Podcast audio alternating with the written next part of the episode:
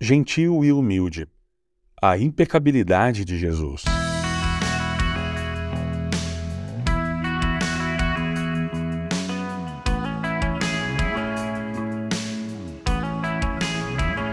Pois não temos um sumo sacerdote que não possa compadecer-se das nossas fraquezas, mas sim alguém que, como nós, passou por todo tipo de tentação, porém sem pecado.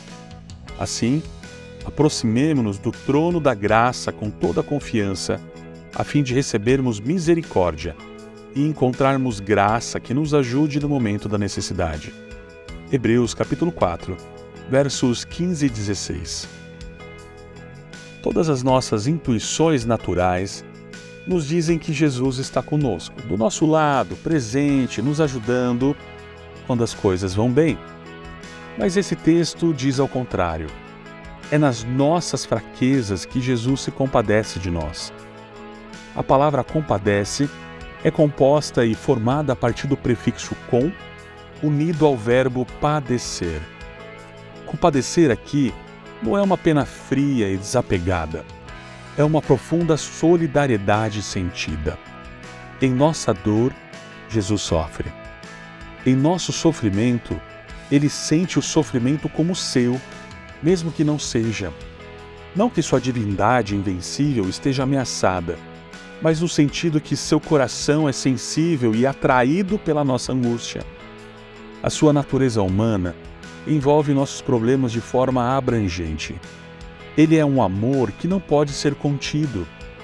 O escritor aos Hebreus está nos levando pela mão e nos conduzindo profundamente ao coração de Cristo mostrando-nos o compadecimento irrestrito de Jesus em relação ao seu povo.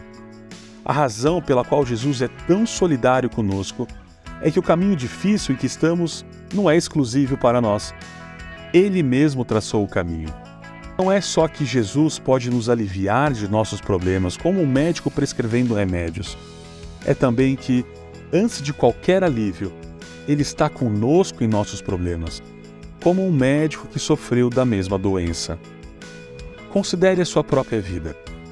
Quando o relacionamento azeda, quando os sentimentos de futilidade vêm à tona, quando parece que a vida está passando por nós, quando parece que a nossa única chance significativa escorregou entre os dedos, quando não conseguimos resolver nossas emoções, quando o amigo de longa data nos decepciona, quando um membro da nossa família nos trai, quando nos sentimos profundamente incompreendidos, quando somos ridicularizados, em suma, quando a queda do mundo se aproxima de nós e nos faz querer jogar a toalha.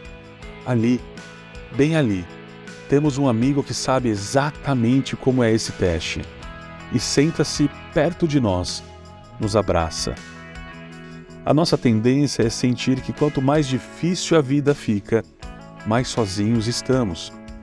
À medida que afundamos ainda mais na dor, afundamos ainda mais no isolamento. Mas a Bíblia nos corrige. A nossa dor nunca supera o que ele mesmo sentiu. Nunca estamos sozinhos.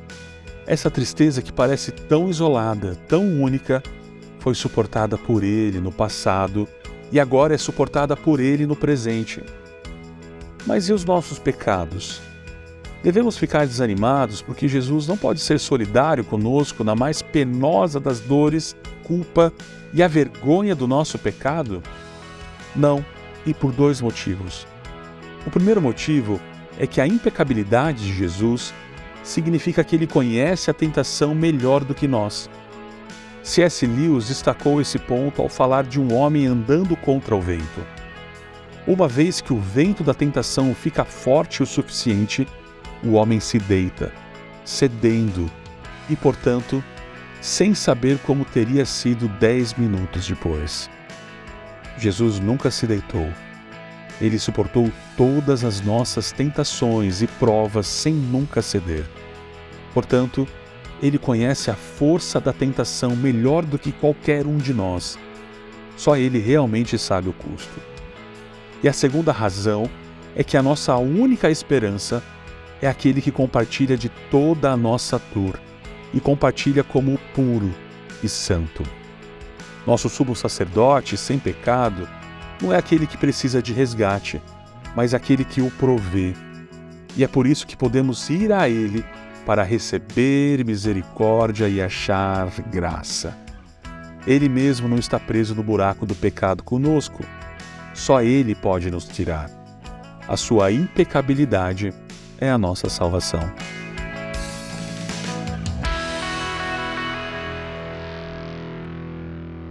Você ouviu o podcast da Igreja Evangélica Livre em Valinhos. Todos os dias, uma mensagem para abençoar a sua vida. Acesse www.ielve.org.br ou procure por IEL Valinhos nas redes sociais.